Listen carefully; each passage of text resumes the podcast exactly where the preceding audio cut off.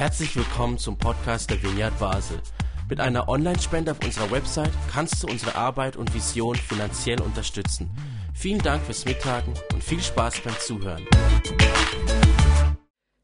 Ich steige sofort rein, denn heute gibt es eine geballte Ladung zu diesem Thema Heilung für das Innere.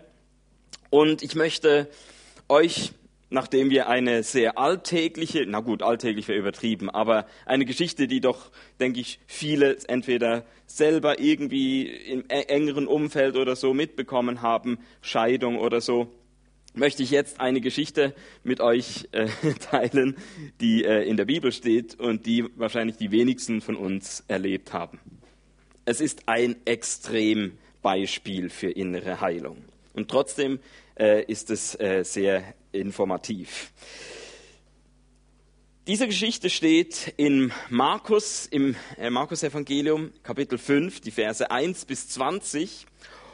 Und ich lese einfach gleich mal die ersten fünf Verse. Als sie auf der anderen Seite des Sees das Gebiet der Gerasener erreichten und Jesus eben aus dem Boot stieg, kam ihnen ein Mann entgegen. Dieser Mensch wurde von einem bösen Geist beherrscht und hauste in Grabhöhlen. Er war so wild, dass er nicht einmal mit Ketten gebändigt werden konnte. So oft man ihn auch an Händen und Füßen fesselte, jedes Mal zerbrach er die Ketten wieder und riss sich los. Niemand konnte ihn überwältigen. Tag und Nacht hielt er sich in den Grabhöhlen auf oder ehrte in den Bergen umher. Dabei schrie er und schlug mit Steinen auf sich ein. Ja, das ist, glaub nicht so die Geschichte, die man abends den Kindern zum Einschlafen erzählt. Da läuft's einem kalt den Rücken runter und doch spring ich jetzt gleich zu Vers 15, wo wir sehen, dass es doch eine ganz wunderbare Auflösung gibt von dieser Geschichte.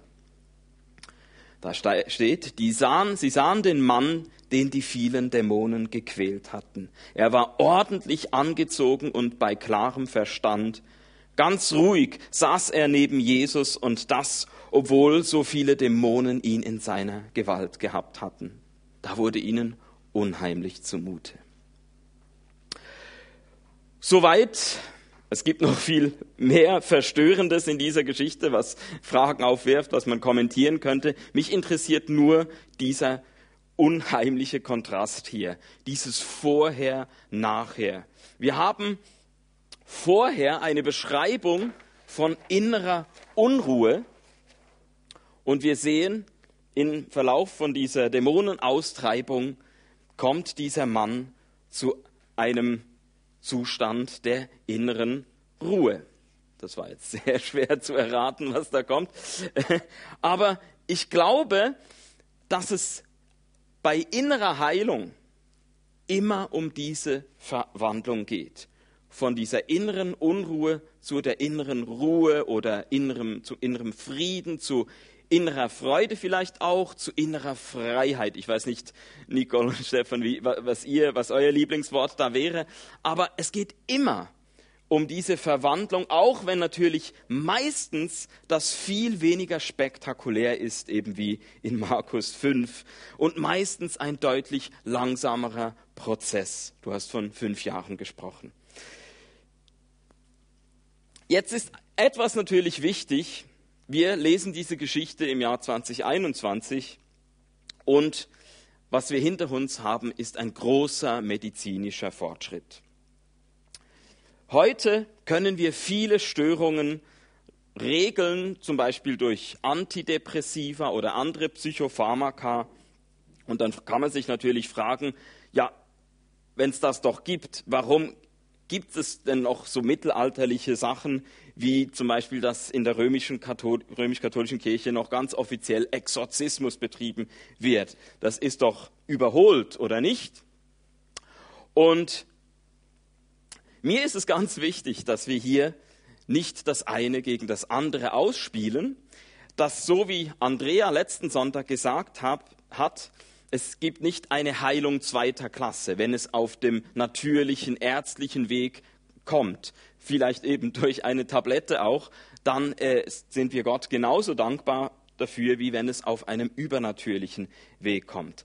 Aber eben, ich glaube, egal wie weit der medizinische Fortschritt uns bringt, es wird immer so bleiben, dass es unsichtbare Belastungen gibt, jetzt beim Thema innere Heilung, die eben nicht so behandelt werden könne. Schluck die Pille und gut ist.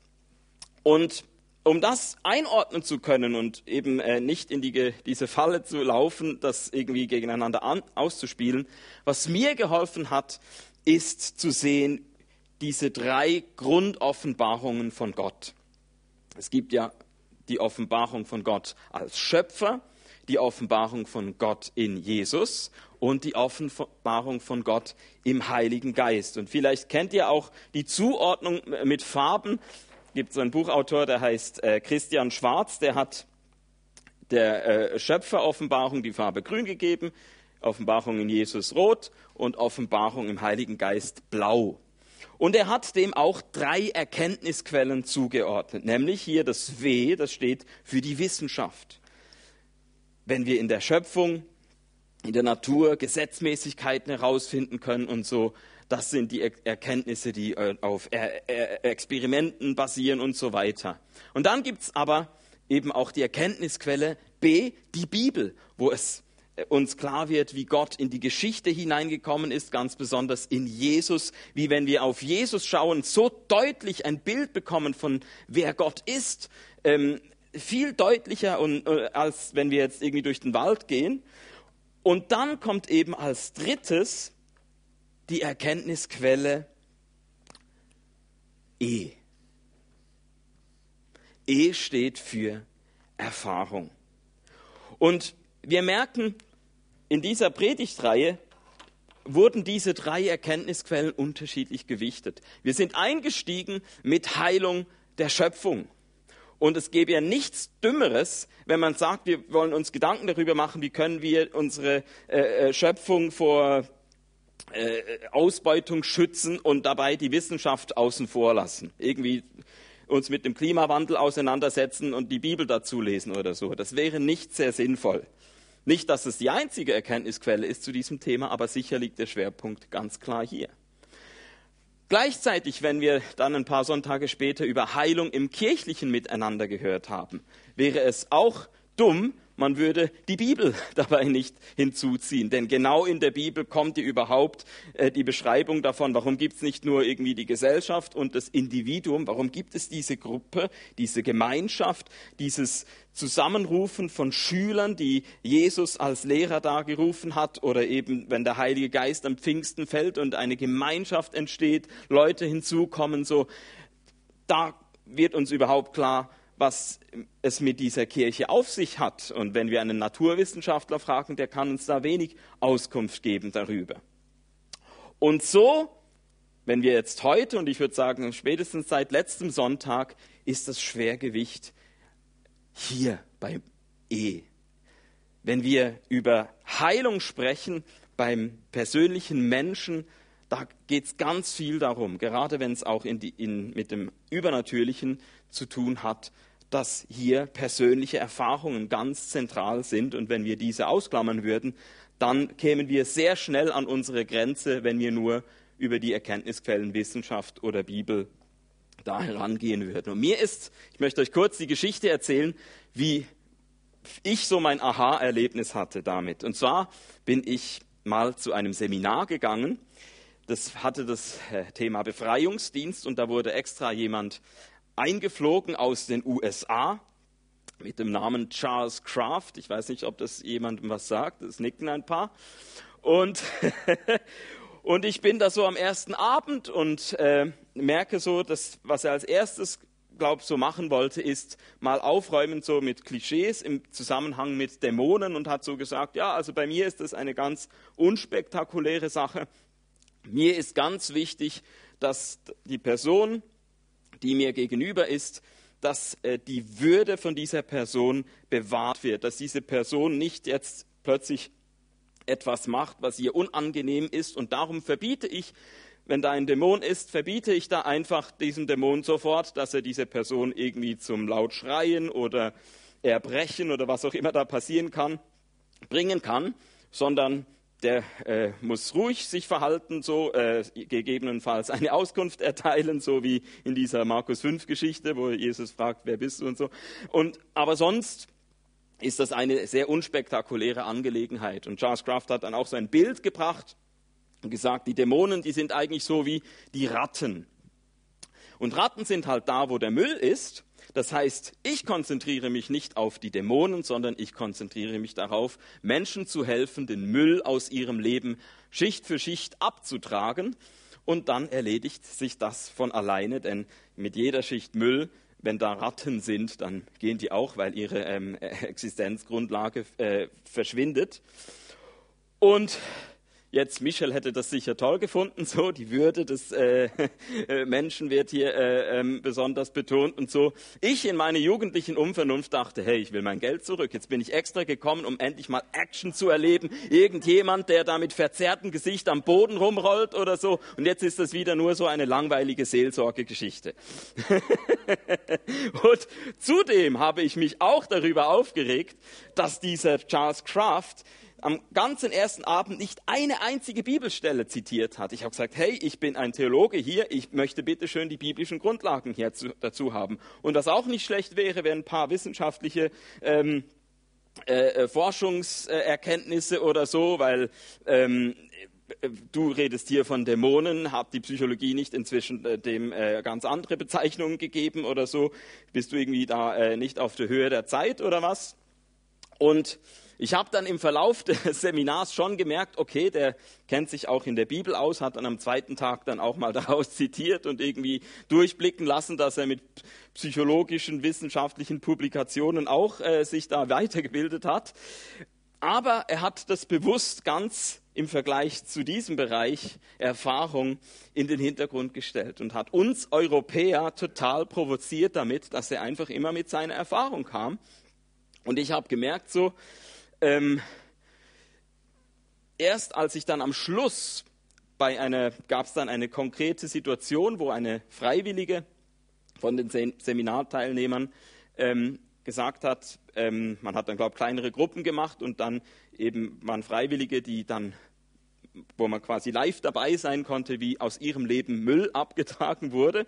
Und und da war eine Frau, äh, Geschichte von sexuellem Missbrauch war es, glaube und so. Und ich habe da einfach erlebt, wie, wie, wie, auf was für eine gute Art einfach da ihr gedient wurde, sie frei wurde. Da waren ein paar Tränen, sonst hat man nichts Spektakuläres da eben gesehen. Aber es hat mich am Ende überzeugt, dieses Seminar. Und ich habe für mich mit nach Hause genommen, dass ich gemerkt habe, okay, ich kann große Berührungsschwierigkeiten haben mit dem Ganzen und so und Vorbehalte und kann immer bei all diesen Leuten, die da der, aus der Praxis kommen, sagen, hey Leute, habt ihr euch auch mal theologisch, biblisch reflektiert? Äh, habt ihr äh, auch wissenschaftlich, psychologisch da irgendwie eine Ausbildung oder seid ihr nur so Scharlatane, jetzt mal übertrieben gesagt, ja? Und, und ich habe gemerkt, ja, mit, mit Recht darf ich kritisch fragen, so, aber ich merke, auch ich selbst sollte mich kritisch hinterfragen, bin ich auch bereit, mich in die andere Richtung zu bewegen und zu sagen, Charles Kraft würde vielleicht sagen, mach mal so 100 bis 200 Befreiungssessions mit und dann können wir darüber reden, ob es jetzt diese, dämonischen, äh, diese dämonische Wirklichkeit so gibt oder ob du anderer Meinung sein willst, darfst du ja. Aber dass man überhaupt mal miteinander reden kann, braucht man ja irgendwie die gemeinsame Grundlage.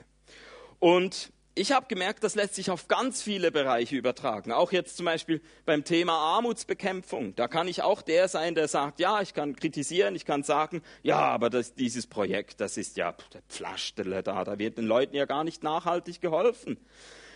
Kann ich machen. Aber ich sollte mir auch die Frage stellen, wie viele Taten der Barmherzigkeit vollbringe ich eigentlich so unter der Woche? Oder ich kann eine bestimmte Ausbildung, jetzt wären wir wieder bei der Seelsorge, so also eine Seelsorgeausbildung kann ich als unseriös oder ungenügend bezeichnen. Aber ich sollte mir auch die Frage stellen, wie viele Stunden im Monat nehme ich mir für einzelne Menschen, um sie in ihrer persönlichen Entwicklung zu begleiten? Oder ich kann für angebliche Wundertaten, ich kann danach anderen Erklärungen suchen, kann ich machen. Aber ich sollte mir auch die Frage stellen, wie oft gebe ich freiwillig die Kontrolle an Gott ab, damit meine begrenzten Möglichkeiten durch seine gesprengt werden können.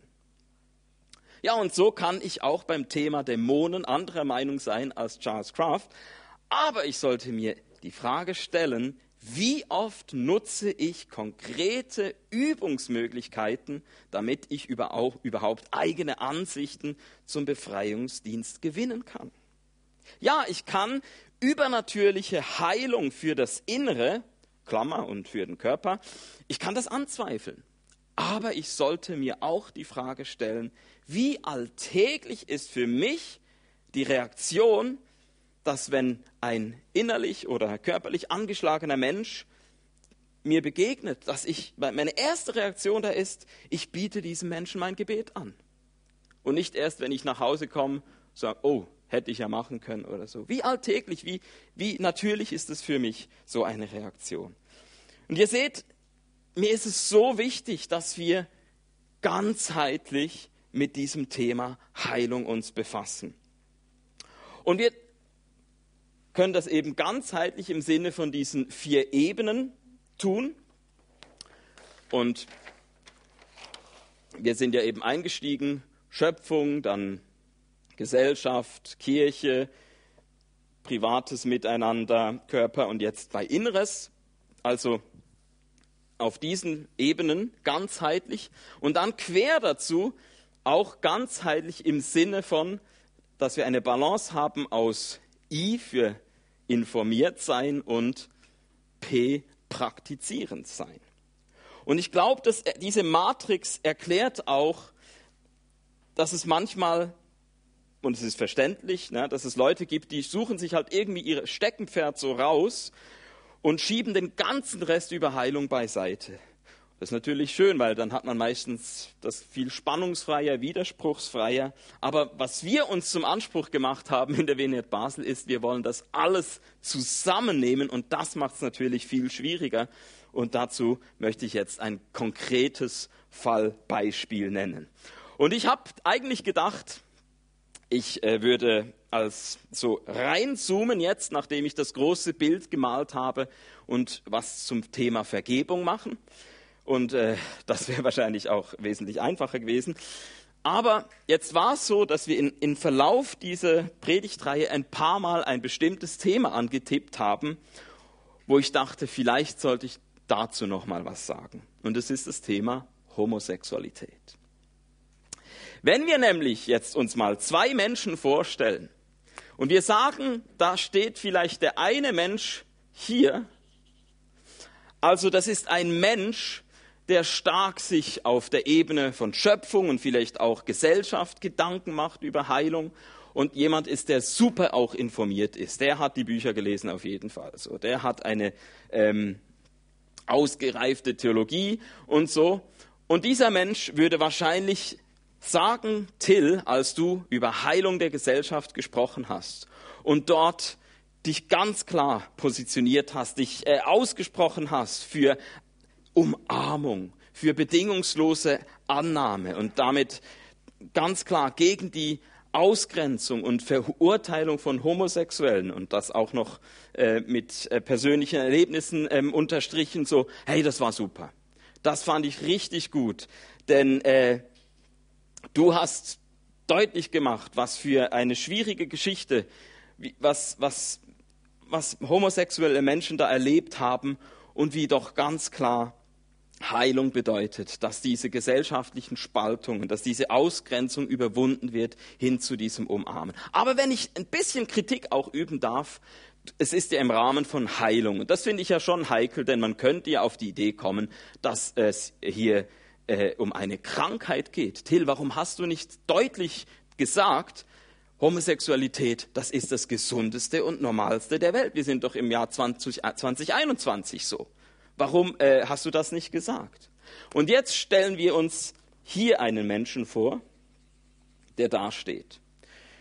Also ein Mensch, der sich vor allem mit dem Individuum beschäftigt, vielleicht nicht so mit diesen äh, umfassenden großen ähm, äh, Gedanken, die, die, dieser andere an, äh, bestrebt. So, der, äh, äh, diese Person kommt auch ganz klar aus der Praxis, also auch nicht nur äh, hat irgendwie Bücher über die Erfahrungen anderer gelesen oder so, sondern wirklich selber Erfahrungen gemacht, Erfahrungen vielleicht eben im für Leute beten oder weiß nicht was und so. Und jetzt, was würde diese Person sagen? Und ich würde sagen, die Wahrscheinlichkeit ist hoch, dass diese Person eine ganz andere Sicht hat als diese logischerweise und sagt, aber Till, ähm, also du hast dich sehr vorsichtig, vorsichtig ausgedrückt in deiner Predigt Heilung der Gesellschaft, aber ähm, was mir gefehlt hat, ich komme aus der Praxis, ich habe selber ähm, vor mir Leute gehabt, die haben äh, bei mir Befreiungsdienst oder was auch immer, Seelsorge, irgendwie was gehabt. Und ich habe diesen Menschen geholfen, Müll aus ihrem, ihrem Leben äh, abzutragen. Und stell dir vor, ich habe es erlebt, dass durch diesen Prozess des Müllabtragens sich bei dieser Person ähm, die homosexuelle äh, äh Empfindung äh, verflogen ist und diese Person jetzt äh, ganz äh, normal, durchschnittlich äh, einen Partner geheiratet hat vom äh, anderen Geschlecht. Ähm, das habe ich mehr als einmal erlebt. Also da war ganz klar ein Zusammenhang mit einer dämonischen Belastung oder irgendwie so. Till, warum sagst du nicht ganz klar, bei aller Umarmung, bei allem äh, Annahme, bedingungslos und so weiter, aber man muss doch sagen, das handelt, es handelt sich hier um eine Krankheit. So, also das wäre so diese äh, Erwartungen an mich von diesen unterschiedlichen gegensätzten Polen. Und jetzt kennt ihr mich wahrscheinlich gut genug, dass ihr wisst, dass ich dieses Polarisierungsspiel nicht mitspiele. Tut mir leid. Ähm, ich versuche mal heute so darüber zu sprechen, wie ich dahinter stehen kann. Und ich möchte euch mitnehmen in eine Radiosendung, die ich vor ein paar Wochen oder Monaten gehört habe. Und da ging es nicht um Homosexuelle, sondern um ähm, Transmenschen. Zwei, die haben eine interessante Geschichte da erzählt, wie also Transmenschen, das bedeutet, es waren beides biologisch auf die Welt gekommen als Frauen, kamen zu einem Punkt, wo sie gesagt haben, ich äh, fühle mich aber mehr als Mann ähm, haben ein Outing dann hinter sich gehabt, hormonelle Behandlungen, haben tiefe Stimmen bekommen und ich weiß nicht was alles sonst noch und waren also als Männer dann geoutet und dann, und jetzt kommt das Verrückte dieser Geschichte, diese beiden haben diesen Schritt dann nach einer, einiger Zeit bereut, haben mit den Hormonen wieder aufgehört, sind irgendwie zurück, sind heute Frauen wieder wie geboren so und haben sogar, glaube irgendwie eine, ein Verein oder ich weiß nicht, ein Infoportal oder irgend sowas, ich weiß nicht mehr genau. Irgendwas halt, um auch anderen, denen so ging, wie, wie ihnen zu helfen. Und was mich an dieser Geschichte traurig gemacht hat, ist nicht das bisherige, sondern die Anfeindungen, die diese Menschen erfahren haben aus der Community von den Transmenschen, denen es so wichtig war, dass es nur diese eine Geschichte geben darf. Die Geschichte, ich war irgendwie im falschen Körper, dann habe ich mich geoutet und jetzt geht es mir besser, jetzt bin ich befreit, jetzt bin ich irgendwie so. Und plötzlich kam eine Geschichte, zwei Menschen, die diese Erfahrung durch ihre Geschichte wiederum hinterfragen. Und was mich traurig gemacht hat, ist, dass ja im Prinzip so ein langer Weg war für Menschen, die es von der Gesellschaft lange zu spüren bekommen haben, dich, deine Geschichte darf es nicht geben, dass wir es erreicht haben, doch, wir akzeptieren, wir respektieren, wir, wir, wir ähm, umarmen das als Gesellschaft, aber innerhalb von dieser Minderheit gab es nun nochmal eine Minderheit und die hat das nicht erfahren.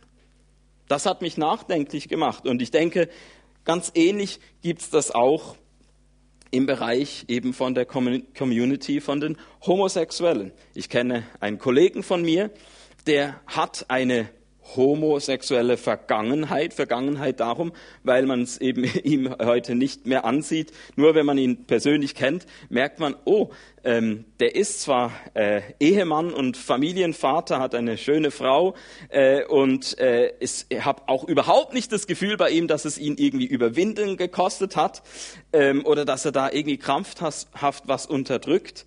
Aber er ist so ehrlich, dass er sagt, es, ist, ähm, es gibt schw äh, schwierige Momente, wo auch das andere zum Vorschein kommt. Aber für ihn ist klar, mein Glück liegt hier mit dieser Frau und mit diesen Kindern und er möchte da nie mehr zurück. Oder ein zweites Beispiel. Wir waren mit dem Leitungsteam in Bristol, da habe ich ja erzählt, auch in äh, Heilung der Gesellschaft von diesem Peace Feast, von den Begegnungen mit den interkulturellen äh, Menschen da. Und innerhalb von dieser gleichen Reise waren wir auch in einer anglikanischen Gemeindegründung. Äh, nebenbei, diese Gemeindegründung hat uns ein bisschen enttäuscht, wir hatten da mehr erhofft, aber es war spannend, den Leiter dieser Gründung kennenzulernen. Sein Name ist Ed Shaw. Der hat auch Bücher geschrieben und ist auch jemand, der selber homosexuell empfindet. Und seine Geschichte ist nochmal ganz anders, denn er hat für sich so erkannt, dass jeder Mensch für seine Jesus-Nachfolge einen Preis bezahlt und für ihn heißt es, ich lebe zölibatär. Der hält also auch überhaupt nichts von Konversionstherapien oder so. Er sagt nicht, ja, ich muss es irgendwie schaffen, dass ich an den Punkt komme, dass es doch mit irgendeiner Frau ich es mir dann vorstellen kann und es klappt oder so, sondern nein, mein Weg ist, dass ich auf den sexuellen Aspekt meiner gleichgeschlechtlichen Anziehung ähm, da verzichte. Und jetzt kann ich verstehen, dass solche Menschen wie Ed Jean und der andere ähm, ähnliche Erfahrungen machen wie diese Trans-Menschen äh, in, in dieser Radiosendung. Dass es heißt, nein, sorry, diese Geschichte darf es nicht geben. Denn wir hatten es hat, war so ein langer Weg, es war uns so wichtig als Menschen, die in einer homosexuellen, homosexuellen Partnerschaft leben, dass ähm, dass, dass wir akzeptiert werden, dass, dass, dass das. Und wenn jetzt solche Geschichten die Runde macht, dann kommt doch gleich wieder jemand und sagt, hey du, ähm, in, mit deiner homosexuellen Partnerschaft, ja, hey, du siehst doch da, Ed Shaw und dieser andere, die haben doch auch Alternativen gefunden. Warum machst du es nicht auch so? Also total schwierig, heikel und ich kann da voll mitfühlen, das nachvollziehen, wie schwierig es ist ist mit solchen Geschichten. Aber ich habe so gemerkt bei dieser Radiosendung und auch eben in, in diesen persönlichen Begegnungen, ich glaube, jeder Mensch wünscht sich doch eigentlich, egal ob er zur Mehrheit gehört, zur Minderheit oder zur Minderheit innerhalb der Minderheit, jeder Mensch wünscht sich doch zu hören und zu spüren, ja, mich und meine Geschichte darf es geben. Ja, wenn ich jetzt Matthias Galli wäre, würde ich sagen, dreh dich zu deinem Nachbarn und sag, dich und deine Geschichte darf es geben, so, ja. also, das ist mir so ein wichtiger Punkt. Und gleichzeitig finde ich es auch legitim, dass jetzt eben jemand, der ähm, homosexuell empfindet, von seinem Standpunkt auch aus, dass er auch eine Bewertung vornehmen darf. Dass er nicht nur sagt, ja, ich beschreibe nur, dass es das und das und das und das gibt, sondern ich will auch bewerten, so wie eben Ed Shaw, so und sagt, ich habe diesen Weg als heilsam erkannt für mich und diesen als nicht heilsam. Aber genau da liegt der Unterschied zu mir, finde ich zu jemandem wie mir, der nicht homosexuell empfindet. Es ist eine Sache, wenn eben ein Ed Shaw in einem Blogartikel homosexuelle Partnerschaften als ungesund beschreibt. Es ist eine andere Sache, wenn ich das hier in meiner Predigt tun würde. Ich würde über etwas sprechen, wovon ich wenig Ahnung habe, und es wäre keine hilfreiche Botschaft. Das käme ja so rüber, ja. Eben ich, Till, ja, ich muss meine Sexualität nicht verändern, aber du, du sollst deine verändern. Und nein, der Prozess ist nicht ergebnisoffen. Ich sage dir, was bei dir am Ende als Resultat herauskommen darf und was nicht. Nein, das sehe ich nicht als meine Aufgabe an. Und ich glaube, meine Aufgabe ist aber auch nicht, dass ich irgendeinem Menschen oder einem Paar eine gesunde Sexualität bescheinige. Ganz egal, ob hetero, homo oder was auch immer. Stellen wir uns vor, da käme ein schwules oder lesbisches Paar zu mir und würde fragen, hey Till, kannst du uns bitte bestätigen, dass wir beide gesund sind und keine innere Heilung brauchen?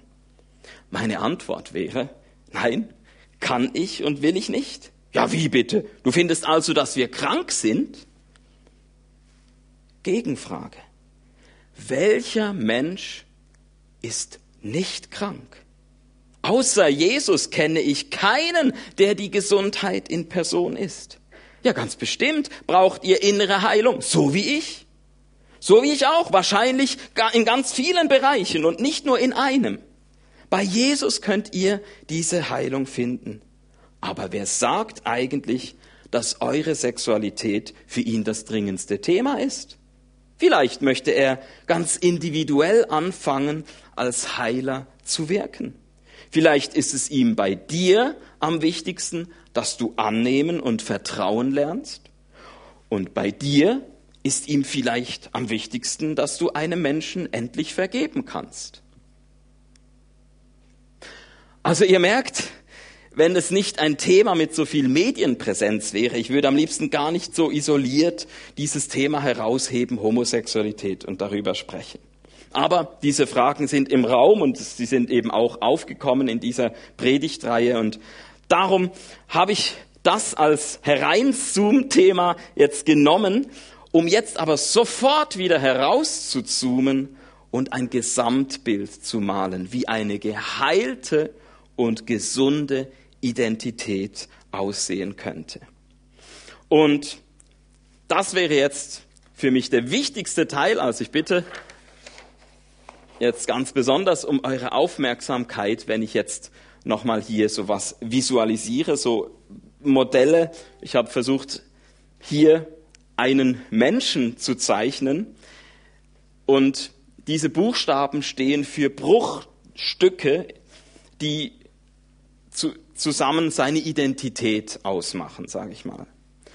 Stellen wir uns einen Menschen vor, ich meine, jeder hier könnte auch kurz sich überlegen, so was mich ausmacht, meine Identität ist Punkt, Punkt, Punkt. Und dann könntest du das einsetzen, was du denkst.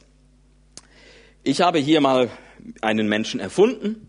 Dieser Mensch sagt von sich, was mich ausmacht, meine Identität ist folgendes. Ich bin W weltoffen. Wenn ich unter Leuten bin, so erleben mich Leute so. Aber dann gibt's auch diese andere Seite von mir. Wenn ich alleine bin, so, ich bin auch melancholisch. Dann, wenn ich im Beruf bin, nehmen mich die Leute vor allem als E wie erfolgreich war. Das ist mir ganz wichtig, dass äh, ich meine Projekte vorantreiben kann.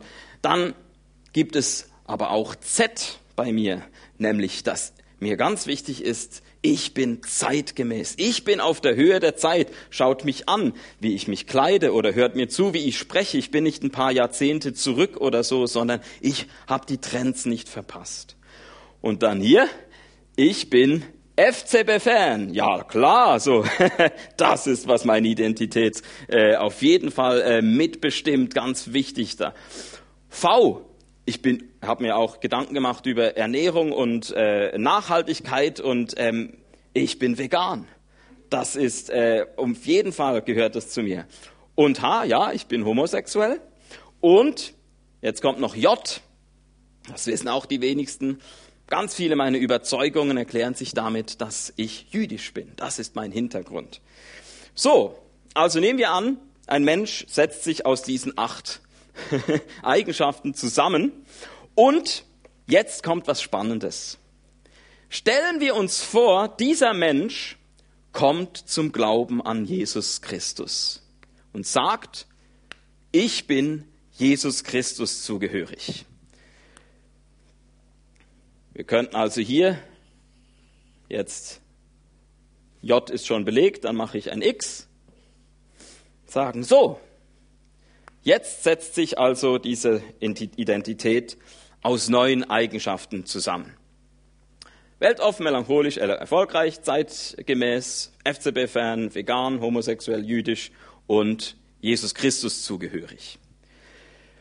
Und das Spannende ist, dass jetzt für uns in der Postmoderne ist es ja überhaupt kein Problem, oder? Das geht doch wunderbar, dass ich hier aus ganz verschiedenen Bestandteilen meine Identität zusammengesetzt habe.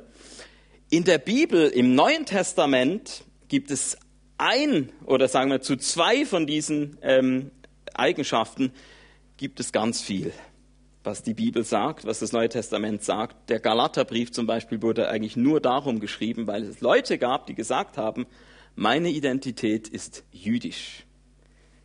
Ich bin beschnitten, ich halte die, das Sabbatsgebot ein, ich halte mich an alle Speisegebote und so weiter und so weiter. Das ist meine Identität. Das ist das, was mich ausmacht. Das ist das, was zu mir gehört. Und jetzt sind diese Menschen aber auch zum, zur Erkenntnis gekommen, Jesus ist der Christus, Jesus ist der Messias. Und das widerspricht sich ja nicht. Auch Jesus ist ja jüdisch, auch der Messias ist ja jüdisch. Also kann ich doch das wunderbar kombinieren. Die Torah, das jüdische Gesetz. Und jetzt kommt quasi als Ergänzung oder Erweiterung so für mich die Zugehörigkeit zu Jesus Christus. Ist doch kein Problem, oder? Und Paulus sagt, doch. Doch, er ist ein Problem denke, ganz viele Menschen erleben es so, dass sie sagen, ja, mir hat da, ich habe gemerkt, da fehlt mir noch was. Und Jesus ist wie so die Ergänzung. Und Paulus sagt, nein, das ist noch nicht die gesunde Identität, wie ich sie dir empfehlen würde. Und jetzt ist die Frage, ja, wenn da ein Problem offenbar besteht, wie sieht dann die Lösung aus? Und jetzt wird es gefährlich und traurig. Denn ich denke, 2000 Jahre Kirchengeschichte haben gezeigt, dass es so verstanden wurde. Super fromm, ja? Ja, deine Identität ist ja ganz klar in Jesus, in Christus. Das darf exklusiv nur noch das Einzige sein, was deine Identität bestimmt. Wenn du zu Jesus zugehörig bist, dann darfst du nicht mehr Jude sein. Und dann ist auch äh, klar, dass äh, du am besten da deine sexuelle Lust und, und äh, dein sexuelles Empfinden, dein Angezogensein, also so mit einer äh, Ehepartner vom anderen Geschlecht lasse ich noch durchgehen so, aber ähm, am liebsten eigentlich nee, das darf auch nicht mehr sein und eben homosexuell schon gar nicht. Ja und äh, auch so komische äh, Ernährungsüberlegungen oder so ist das, was äh, auf den Tisch kommt, sagt Jesus. Und FCB-Fan sein, ja das ist doch, äh, da kommt eine ganz unheilige Leidenschaft hervor, wenn du da in der Muttenzerkurve und weil, nein, das geht nicht und so und ähm, ja zeitgemäß sein, bitte sprich wie Martin Luther und äh, erfolgreich sein, uh, das ist ist ein Götze so, das äh, kommt gar nicht gut. Und ja, was ist denn los? Melancholisch, Jesus gibt dir Freude, hallo. Und ähm, äh, auch äh, ähm, weltoffen sein, die Welt ist voller Versuchungen, bitte ähm, äh, macht äh, zu und geh am besten ins Kloster. ja, und jetzt kommen wir zum großen Finale. Ich glaube, eine gesunde und geheilte Identität, wie ich den Galaterbrief, das Neue Testament, die Bibel verstehe, ist, dass man sagt, ich bin Jesus Christus zugehörig, ist ja zum Glück, war es auch nicht immer so, aber für uns heute wieder ja etwas ganz Freiwilliges. Die Galater können ja auch sagen, nee, ist für uns nicht. Aber Paulus sagt, wenn es für dich ist, dass du sagst, ich bin Jesus zugehörig, dann ist es eben nicht einfach so noch die Ergänzung, das Abrunden, sondern geheilte, gesunde Identität bei Jesus bedeutet, dass er das Zentrum, sorry, ein X soll das sein, Jesus ist das Zentrum der Identität, steht nicht auf der gleichen Ebene wie diese anderen Eigenschaften, sondern Jesus heilt dein Mix, Jesus verbindet diesen Mix, er versöhnt ihn in sich, er erneuert ihn, er, er, er, er sorgt dafür, dass es die falsche Frage ist, wie äh, jetzt im, im Fall hier zu sagen, ja, darf ich noch Jude sein, wenn ich Christ bin oder nicht? Es geht nicht um die Frage ob, sondern es geht um die Frage wie. Nicht ob ich noch homosexuell empfinden darf, sondern wie, ob ich noch vegan äh, mich ernähren soll oder wie und so weiter. Ähm, denn ich denke, bei all diesen Punkten gibt es immer, denke ich, etwas, wo Gott sagt, ich, ich habe dich so gewollt. Ja, genau, dich sollte es so geben, deine Geschichte sollte es so geben. Und jetzt ist nur die Frage, bis zu welchem Punkt ist das gesund? Entspricht das einer geheilten Identität? Und ich denke, alles hier hat natürlich das Potenzial, diesen Punkt zu überschreiten und zu etwas zu werden, was hier ins Zentrum drängt, was äh, Jesus den Platz streitig macht, was sagt, ich will aber der hauptbestimmende Faktor sein in deiner Identität. Und Paulus und ich äh, sind zum Schluss gekommen, nein, ähm, wir müssen immer wieder unser Leben neu ordnen lassen von Jesus, die Prioritäten richtig setzen. Und das ist innere Heilung. Das ist, wenn man nochmals Extrembeispiel zu nennen, bei diesem Gerasener, da waren ganz viele innere Stimmen, die gesagt haben, ja, geh in die Grabhöhle, geh auf den Berg, äh, schlag dich mit dem Stein, nein, tu es nicht, nimm einen Stock. Ähm, so, ja, diese Legion von inneren Stimmen, die ihn so zerrissen haben, ist ja nur eben das Extrembeispiel von so einer zersplitterten Identität. Aber in abgeschwächter Form trifft es für uns alle zu. Und Heilung kommt dann, wenn Jesus das Zentrum besetzen darf, unsere Identität. Und ich glaube, es ist nicht meine Aufgabe, den Leuten auszubuchstabieren und zu sagen, was heißt es für dich? Eben zum Beispiel jetzt im Fall Homosexualität, äh, wie sollst du das leben? Ich glaube, es ist gut aufgehoben bei jedem im eigenverantwortlichen Ringen vor Gott, im Gespräch mit ihm, das herauszufinden. Das wäre meine Botschaft heute. Und was ich so toll finde an diesem Modell, an äh, dieser Erfahrung von innerer Heilung ist, wir sind alle im gleichen Boot. Es ist nicht mehr, dass wir irgendwie erklären, ja, wir machen hier so äh, äh, die Trennlinie, das sind die Kranken und wir sind zum Glück gehören zu der gesunden Mehrheit oder so. Ähm, nein, wir sind alle gleich auf dem Weg zu diesem Ziel. Das finde ich auch so toll, dass wir auf dem Weg dahin sind, dass es nicht, dass wir nicht schon da angekommen sind und sagen müssen, ja, ich, ich gehöre bei, bei denen, bei denen äh, ist alles in Ordnung, sondern jeden Tag muss ich, ich bin der Erste, der hinten zum Segnungsteam rennt, weil ich merke, da haben sich wieder andere Prioritäten eingeschlichen, da hat sich wieder irgendwas bei mir versucht in die Mitte zu drängen und sagen, ah, komm, lass mich wenigstens an zweiter Stelle oder irgendwie, an, äh, dass deine Identität doppelt bestimmt wird. Okay, Jesus, aber auch noch plus, so wie es im Galaterbrief war, mit dem Einhalten der Speisegebote und so. Und Paulus gesagt hat, ja, du musst dich entscheiden. Es ist nichts Schlechtes. Es ist toll, dass du jüdisch äh, ähm, aufgewachsen bist und all das kennengelernt hast. Wunderbar. Aber am Ende entscheidet eben doch die Frage darüber, was bestimmt deine Identität, die Torah oder der Messias. Und ich denke, so ist es in vielen anderen Bereichen. Und ich finde es schön, dass uns das alle in eine Situation bringt, wo wir nicht richten, wo wir nicht über andere irgendwie uns stellen, sondern wo wir sagen können, hey, welcome to the club. Und genau, Esther, ich möchte dich einladen, mit der Band jetzt nach vorne zu kommen. Und leider haben wir heute offenbar kein Segnungsteam. Ich dachte jetzt eben, äh, kann ich jeden nur beglückwünschen, der erkannt hat, ich bin im gleichen Boot. Es ist nicht nur etwas für irgendwie Leute, die ihr, ihr Leben besonders nicht auf die Reihe kriegen oder so, die sollen Gebet in Anspruch nehmen, sondern Nein, jeder von uns braucht das und jeder ist zu beglückwünschen, wenn er es tut. Jetzt leider kann ich euch nicht zum Segnungsteam heute schicken. Darum habe ich gedacht, ich mache einen Einstieg hier von der Bühne und trotzdem gibt es die Möglichkeit, hinter dem Mischpult in der Anbetungszeit Gebet in Anspruch zu nehmen. Michel und ich werden da sein. Wenn irgendetwas ist, wo du sagst, ähm, sorry noch ein letztes Mal, genau, ähm, weil ich finde es auch super zur Überleitung in die Anbetung, denn bei der Anbetung geht es ja genau um das, dass wir sagen,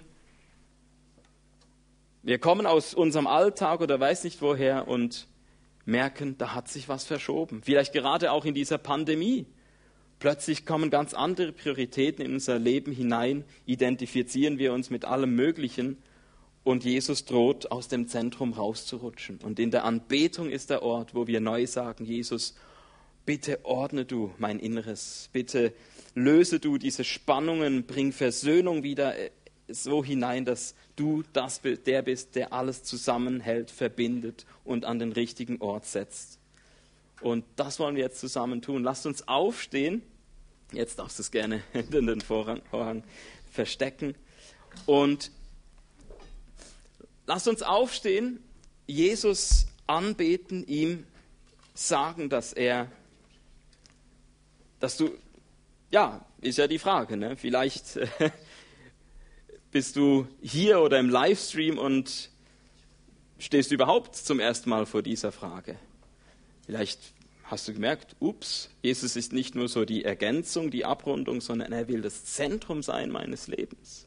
Dann ist das vielleicht eine Frage, die jetzt für dich ganz akut sich stellt und möchte dich einladen, da ja, dein Herz vor Gott zu bringen und das zu bewegen.